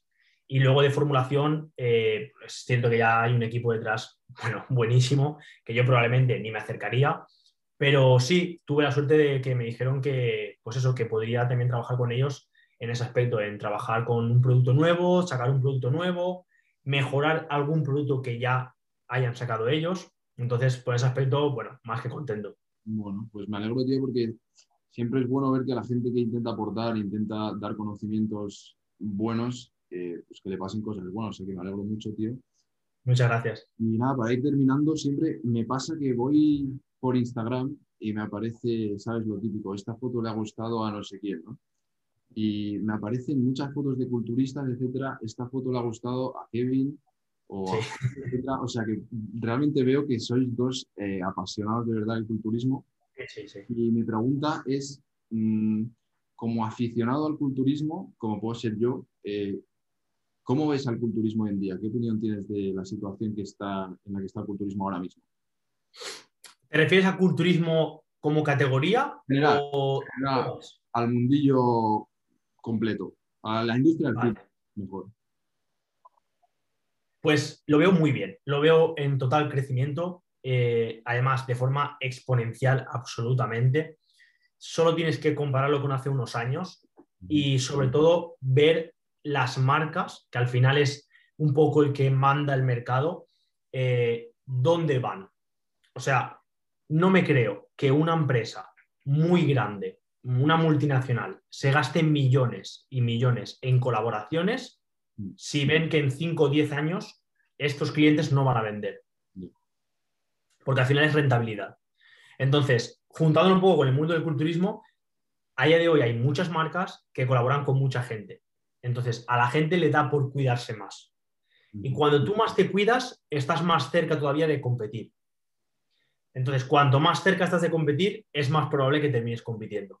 Y luego, pues bueno, lo puedes enlazar con, por ejemplo, a día de hoy, una persona compite y se pone en la biografía entrenador personal. Y ya está. Entonces, hay una oportunidad laboral muy grande. A día de hoy hay miles y miles de preparadores, ¿vale? Y creo que mucha gente lo ha visto y aprovecha este, este boom, ¿no? este camino. Hay mucha gente sin titulación eh, haciendo dietas, entrenamientos y demás. Eh, no entro en entusiasmo laboral, a mí me parece súper lícito, o sea, cada cual. hace 60 años tampoco había culturistas con licencias y eran muy buenos preparadores. A día de hoy puede haber gente sin titulación que prepara muy bien a la gente. Entonces, creo que va hacia arriba y el mundo de la competición lo veo muy bien, porque se está acercando mucho más a la gente. Eh, creo que las categorías nuevas están haciendo que la gente le llame más la atención el mundo del culturismo. Y ya no digo el culturismo heavyweight, que cuando estás dentro muchas veces no te da miedo o no te importa evolucionar, pero sobre todo un men physique llama muchísimo la atención, es un modelo fitness, llama muchísimo la atención, un classic physique a día de hoy también es muy bonito y creo que acercan mucho a la gente, entonces como está más cerca de la gente real, del público, creo que va hacia arriba, pero, pero vamos, sin ninguna duda. ¿Y tu categoría favorita, si tuvieras que escoger una? Yo heavyweight. Sí, sí, ahí está. Sí, sí, totalmente. O sea, eh, yo, bueno, ya lo sabes, he visto campeonatos de culturismo y demás, y me gustan casi todas. Yo las de Men Physique, es cierto que el cuerpo me encanta, pero como no realmente, realmente no están posando, no están mostrando su cuerpo al 100%, no, no puedo verlo mucho. yo la veo un rato, pero no la veo... Igual, igual, sí, sí. La veo, pero sin más. Si no la veo, tampoco pasa nada. O sea, si me la pierdo, no pasa nada. Los Classic Physique me parecen brutales, me parecen muy bonitos, me parece un cuerpo 10. Mm. Pero yo el que voy a ver es al culturista. Y el culturista es el último. El culturismo es el, es el tocho, es el que sale con 120 kilos, es el con 130 kilos. Ese tío es el que a mí realmente lo veo y digo, hostia, es, que me cago en, es que me cago en todo. O sea, esto es increíble. De verdad, lo veo como un niño pequeño. Y es que además siento admiración. Los he visto en backstage y no puedo parar de verlo.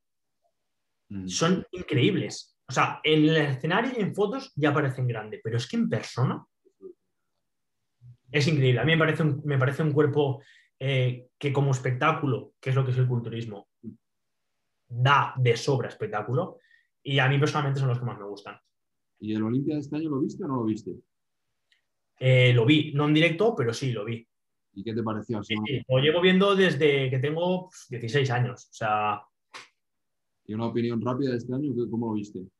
Opinión rápida. Eh, creo que el nivel está bajando un poco en la última categoría, en la categoría de Open, pero están los de siempre y dan espectáculo.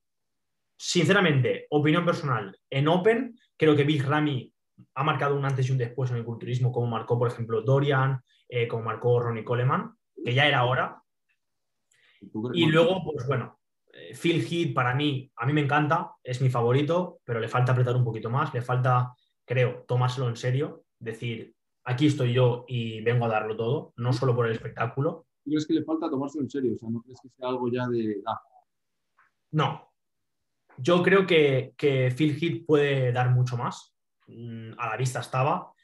Es cierto que, bueno, quizás la hidratación abdominal le estaba perjudicando un poco, pero este año lo estaba grabando para el documental y demás, y creo que siempre ha tenido esa actitud un poco de ir sobrado, que lo iba, sí. pero claro, cuando tú vas sobrado, el de detrás se está dejando los cojones siempre, año tras año, año tras año. Y ya vimos lo que le pasó con Saul Roden. Ese año cogeó un poco y Saul Roden dijo, yo estoy aquí, pero es que no estaba ese año, llevaba años detrás. Claro. Es como, por ejemplo, si Kai Green hubiera seguido, Kai Green estaba siempre detrás. De hecho, para mí, en 2013 está mejor. ¿13 o 14? Eh, creo que es 13, no estoy seguro. Creo que es 13. Pero uno de esos dos años, para mí, Kai Green está por encima. Sí, a ver, hubo un año que puede ser, pero es que la diferencia para mí genética es tan grande que es muy, muy difícil, muy, muy Por eso te digo, si teniendo a un Kai Green en su mejor versión, que posa, bueno, mejor posador absolutamente de toda la historia, te hace unas coreografías que ni bailarines te las hacen. Locura, locura, tío. Si este tío no te gana, condición, tamaño, saber posar, lo tiene todo. Tiene piernas, tiene espalda. Es cierto que la espalda baja, bueno, como tiene el dorsal como muy para abajo, podríamos decir que, bueno, que quizás le fallaba un poquito. Pero es que era perfecto, era simétrico, lo tenía todo. Si este tipo te gana, un Big Ramy no te puede ganar. Lo que pasa es que este año ha venido con tamaño y con condición, y el culturismo es tamaño y condición. Sí, a ver, yo lo que pasa con Phil Heath no creo que sea falta de, como tú has dicho, de, de tomarse en serio, sino que creo que o la, la, operación que le han hecho, por lo que tengo entendido que han sido dos o tres operaciones, no fue solo una, es que en su estómago tiene, eh, me parece que eran 8 kilos de, de, relleno, o sea, él no tiene abdominales ya. Y, y, toda esa zona está completamente muerta, o sea, no la puede flexionar, no la puede mover, es totalmente, eh, está muerto su abdomen, entonces es, es, complicado. Yo creo que... Claro, pero yo creo que una figura como él, si no pudiera dar el 100%, yo creo que no va al Olimpia. Eh, ya, pero entonces tienes que pensar que, claro, el documental es una oportunidad para él muy buena porque lo claro. Dwayne Johnson. Entonces, claro, ya. eh, yo creo que ha sido más una. Y no es por hablar mal de Phil Heath, por eso, pero. No, no, vamos a ver. Más marketing que otra cosa, ¿no? Porque claro. estando como está, muy bien lo ha hecho quedando tercero, yo creo, vamos. Sí, sí, sí. Y nada, de otras categorías, el Classic Physique, eh, justo. Classic Physique, una pasada. Para mí, más que justo. Sobre todo el top 1. A mí, Chris Bumstead, ¿qué quieres que te diga? Yo lo veo y es un Classic Physique. Los demás, no tanto. Pero él es, es un fuera de serie. Y además, con la edad que tiene, Hmm. tiene potencial de mejora. ¿Cómo Sí. te ha mejorado por año? ¿Cómo te va a mejorar si todo va bien y la enfermedad que tiene también se lo permite? No. Bueno, te va a mejorar lo que no está escrito. Y luego en Men's Physique es cierto que, pues bueno, en Men's Physique, la verdad, del top 10, me Sí. dices, este ha quedado primero y me lo creo, porque Sí. es que tampoco, tampoco los veo, o sea, no los sigo mucho. Es cierto que el top 3 marca un poquito una diferencia, sobre todo en condición y demás, pero los veo a todos modelos y los veo todos guapos, atractivos, los veo fuertes, los veo musculados, entonces no veo mucha diferencia, la verdad.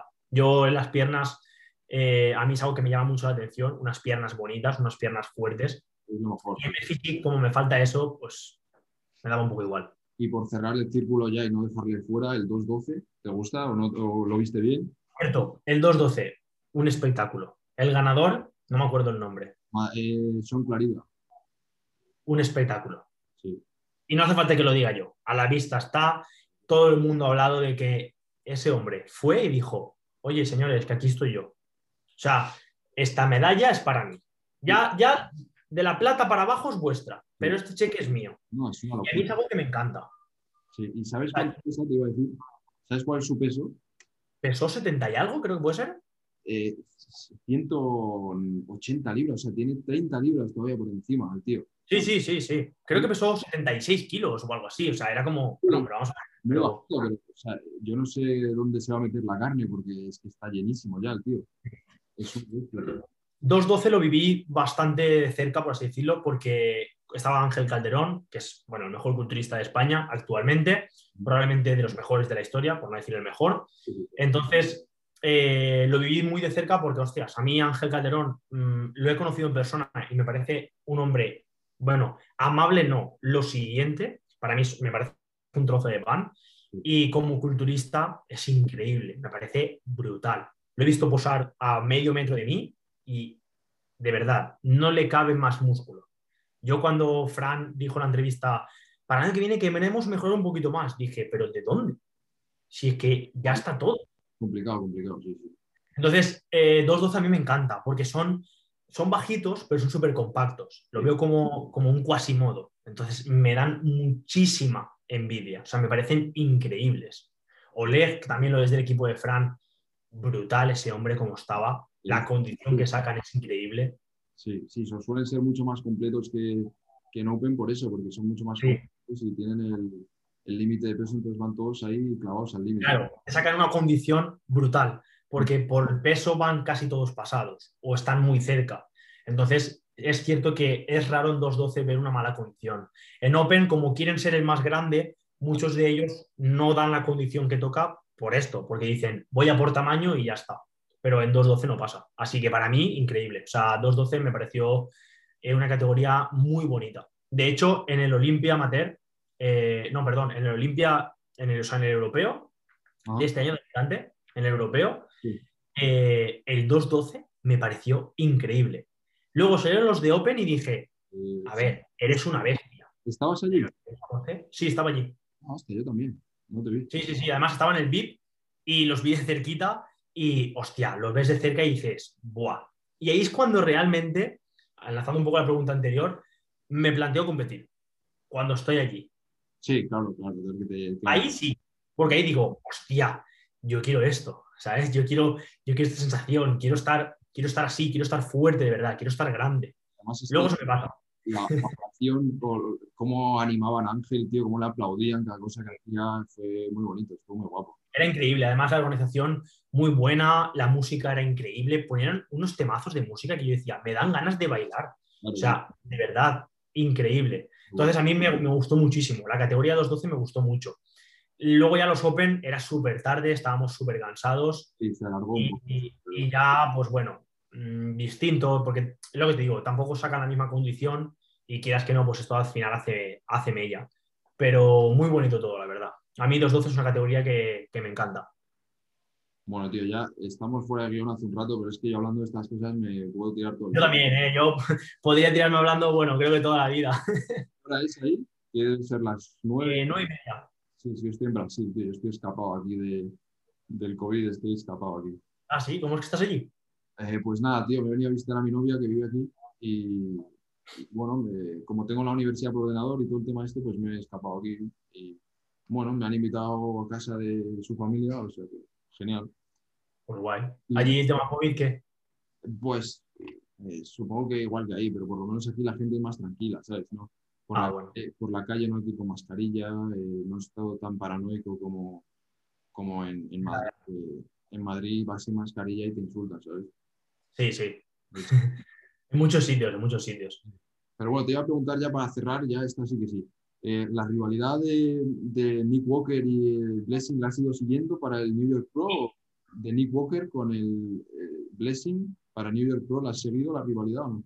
¿No te has enterado? No me he enterado. Buah, te iba a preguntar cuál, Eh. cuál tenías, pero bueno. Los últimos, te diría, seis meses, por así decirlo, cinco meses, eh, en las redes sociales he dejado de seguir mucho contenido porque, por un lado, he intentado yo dar un poquito más de contenido y, por otro lado, por el tema del trabajo y demás, al final tienes que priorizar, o sea, que priorizar un poco. Y es cierto que el Instagram, estoy muchísimo tiempo, le dedico muchísimas horas. De hecho, mi pareja me, bueno, mm, me da unas broncas porque siempre estoy con el móvil. Sí, también. sea, también. El Instagram, cojo el móvil y, y luego veo dos historias, porque lo cojo nada, 10 segundos, pero ya lo he cogido, lo tengo como, como manía. Intento no hacerlo, intento eh, no coger tanto el móvil, pero es cierto que seguir contenido como tal, de culturismo y demás, no lo sigo. La verdad, consumo eh, lo que son influencers Sí, por, por ver qué contenido están subiendo y por intentar, pues lo que te digo, si veo que mucha gente habla de la semana de descarga, yo dar mi opinión. Si veo que mucha gente habla de, de un minicat, dar mi opinión, ¿no? Ver por dónde va sí, por eh, la corriente y yo pues dar mi opinión, porque al final creo que mm, la gente que me sigue es lo que están esperando de mí, ¿no? Mi opinión acerca de X tema. Sí, Entonces, pues intento consumir este tipo de contenido, que probablemente sea el mismo que mis seguidores, para yo luego dar mi opinión. Bueno, si quieres te comparto. ¿Sabes quiénes son los chavales o no, no, no has oído nunca hablar de ellos? Creo que sí, es que sabes lo que pasa, que yo para los nombres soy muy malo. Entonces, a mí dices un nombre y no lo sé. Leo el cuerpo y a lo mejor sí que lo sé quién es. Creo que puedo compartir la pantalla. Si quieres te enseño unas fotos y comentamos un poco. Vale, perfecto. Como quieras. Si tienes algo que hacer, No, todavía no. Hasta dentro de media horita o así no tengo nada que hacer. eh, a ver, vamos a ver. ¿Me me sigues viendo? Sí, Vale, pues te voy a... si no, a ver, dime el nombre si no y lo busco. No, te lo pongo aquí, que yo creo que... Vale. Pues sí, tío, el, el rollo con estos dos es que eh, van a hacer los dos el New York Pro, que es en, en mayo, me parece, y se han estado insultando, pero, o sea, se han, sí, se han estado picando, ¿sabes? En redes. Ya. El Memphis pasó hace, creo que el año pasado o hace dos años, con Brandon Hendrickson, creo que es, y otro, Sí. que también tenía movidas. Ah, sí, sí, sí, New que sé quién es. Sí, sí, sí, claro. Pues este es él y el otro es este. ¿Sabes? Ah, sí, Blessing, Blessing, sí, sí, sí, sé quién es. De hecho, lo vi en persona en, creo que fue el Arnold Classic, el último Arnold Classic que fui, creo que lo vi en persona. ¿En España o en Australia? Eh, ostras, pues me pillas. No sé si en Australia o en España. Creo que fue en el de España. Uf, sí, yo creo que sería en el de Australia, ¿eh? Puede ser, puede ser. No me acuerdo, la verdad. Esto es un bichaco, tío. Esto es un espectáculo. Esto es un bichaco. Y luego... A mí me gusta mucho más que Blessing. Blessing es que lo veo, lo veo mucho espectáculo, pero no sé, creo que se hizo famoso no por culturista, sino por, Sí, por los vídeos que hacía. Entonces, cuando te haces famoso por alguna cosa así, no te tomo en serio. Porque Sí. me viene a la cabeza la broma.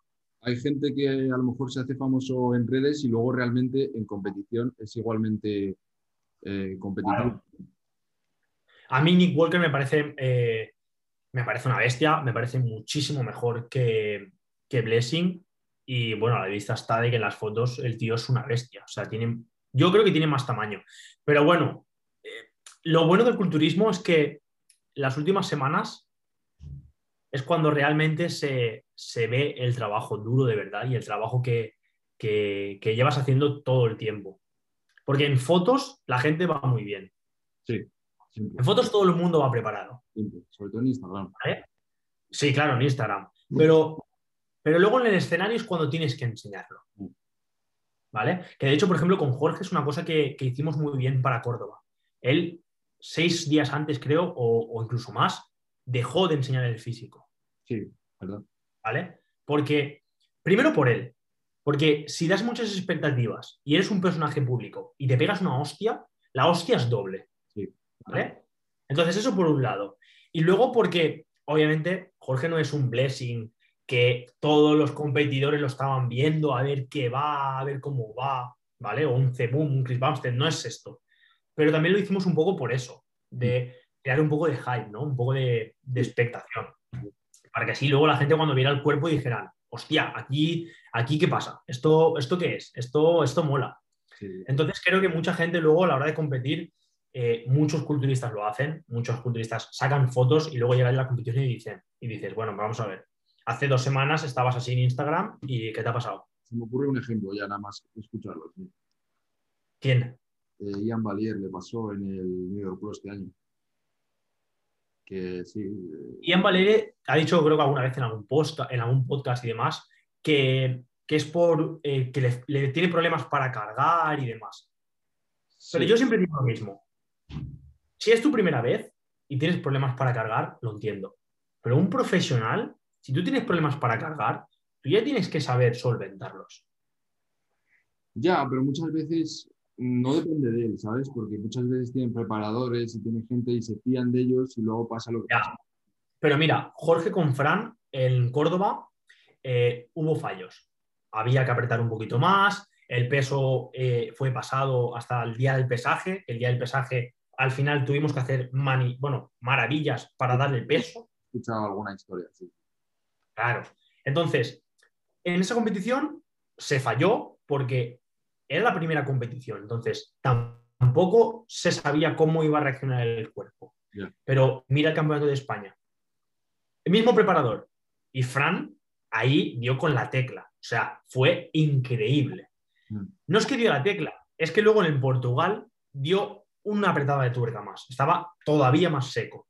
Que si no llega a ser por los problemas intestinales que tuvo eh, con, con un alimento que creemos que fue los champiñones, increíble cómo iba. Increíble. No tenía piel. Entonces, yo pienso, ostras, eh, Fran es muy bueno, mejor preparador de España y de los mejores a nivel mundial. Esta gente tiene los preparadores también, los mejores a nivel mundial. Sí. Si Fran te acierta con la tecla en una competición con un chaval amateur, ¿cómo no te puede acertar con un profesional? A mí personalmente yo creo que, que las redes sociales juegan un papel mm, feo, por así decirlo, o una mala jugada a este tipo de, de culturistas que al final son imagen de muchas marcas, quieren dar espectáculo, pero el espectáculo tienes que dar siempre. No lo des eh, de 12 semanas, 11 y el de la competición Sí. haces el, el ridículo. Luego es verdad que el tío se redimió, ¿eh? Al, al campeonato siguiente sí que salió mucho mejor, ganó. Sí, sí, luego ya Sí, sí, sí, pero sí, ese día fue, fue el Claro, si tú creas hype, tienes que estar seguro de que el resultado que vas a mostrar en lo que sea va a ser espectacular. Puede ser aplicado al culturismo o puede ser aplicado a lo que tú quieras. O sea, por ejemplo, en redes sociales, mucha gente, chicos, eh, os voy a traer una sorpresa en tres semanas. Estoy trabajando súper duro en una cosa para, bueno, que vais a flipar. Y luego lo sacan y dices, pero vamos a ver, ¿pero esto qué es, tío? Ocurre otro ejemplo clarísimo, tío. Sí, ¿cuál? Kai Green. Kai Green, claro, Kai Green era puro espectáculo. Pero Green está siempre ahí con, tengo un anuncio que contaros y todo el mundo va a volver a la Olimpia y resulta que es un ebook de, de yo qué sé, de lo que sea. Claro, puro espectáculo, marketing. Sí, sí, sí. Es que lo hacen mucho. Llevo muchísimo tiempo, llevo muchísimo tiempo trabajando en esto. O os voy a contar una cosa espectacular. Y luego lo ves y dices, hostia, tío, eh, pero esto qué coño es. Por lo menos no me has hecho clickbait, porque por lo menos no me has hecho clickbait, pero me has creado un hype de la hostia. Y esto es una mierda. ¿Sabes? Y te lo digo porque yo consumo mucho Instagram y veo mucha gente, lo que te digo, de estoy trabajando en la sombra, llevo eh, un año trabajando en la sombra. Bueno, vamos a ver. Mm, o sea, todo con calma, ¿no? Yo creo que todo el mundo hacemos cosas que no mostramos en las redes sociales y el, trabajo se demuestra cuando lo sacas. O sea, es como si yo dijera, llevo muchísimo tiempo trabajando en cambios de clientes y luego saco un cliente, un cambio de un cliente que me dice, pero vamos a ver, pues ese es mi primo el de Córdoba que has trucado la foto, claro. Entonces, yo no digo nada. Nosotros, por ejemplo, tanto Jorge como yo, a nivel de publicidad, eh, solo sacamos los cambios, sin decir nada. No creamos hype, ni expectación, ni nada. Decimos las cosas como son. Si el cliente ha tardado 12 semanas en conseguirlo, ha tardado 12 y punto. Si ha tardado 10, ha tardado 10. Y tampoco intentamos vender ese resultado a todo el mundo. No todo el mundo puede conseguir eso. Entonces, creo que es algo que, eh, lo que te digo, que las redes sociales juegan un papel, pues, de un arma de doble filo, de intentar querer vender más o mover más las cosas, y luego cuando ves el resultado dices, bueno, pues vale, pues esto qué es. Es igual que mucha gente eh, que soy muy buen preparador, sé un montón de nutrición, sé un montón de entrenamiento, pero cero cambios de clientes. Sí. Entonces, tú sabes mucho mm, exactamente de qué, porque no sabes aplicarlo. A mí no me lo has enseñado. Claro. Entonces, esto en las redes sociales, pues por desgracia pasa mucho. A nivel de culturismo, a nivel de, bueno, de todo. o sea, redes sociales son muy buenas, pero muchas veces, según una persona, juegan una muy mala pasada. Sí, como todo. Pero bueno, tío, yo por mi parte no tengo más que añadir. Si hay algo que quieras, algún mensaje que quieras mandar, algo que quieras decir antes de marchar. Bueno, lo primero, darte las gracias por, la oportunidad de estar aquí charlando. Gracias a ti, hombre. La verdad es que para mí es, un placer. Intento, eh, pues en redes sociales, tomármelo un poquito más en serio ya, porque al final, ostras, quiero de verdad eh, crecer más y aportar más valor, sobre todo que la gente que no engañe, porque yo desde que empecé me he pegado muchísimas hostias. He probado muchas cosas, muchos entrenamientos, sistemas, dietas, suplementos que no han funcionado y creo que es algo que intento hacer, ¿no? Que el que me siga no pierda el tiempo o lo pierda lo menos posible. Entonces, eh, el consejo que podría dar, por así decirlo, pues que la gente intente comer de la mejor forma posible, que no intente copiar a nadie, pero que intente mejorar al de al lado y a nivel de entrenamiento que, den el 100%, pero el 100% de verdad. Cuando crean ganado el 100%, que vuelvan a hacer el mismo entrenamiento otra vez, porque probablemente ese sea el 100% de verdad. Así que nada, simplemente pues eso, darte las gracias a ti y, que la gente pues aprenda eh, con este tipo de charlas, de podcast, que creo que pueden aportar mucha información y sobre todo mucho valor, que es lo más importante. Bueno, tío, te agradezco muchísimo el tiempo y, y nada, seguimos hablando y a ver si cuando vuelvo a España me paso un día por Valencia y echamos un entreno de pierna. Perfecto, tío. Por mí, encantadísimo. Claro, tío. Pues nada, venga, te mando un abrazo y. Un placer. vaya todo bien, a ver si acaba pronto la cuarenta. Vale. Venga, chao.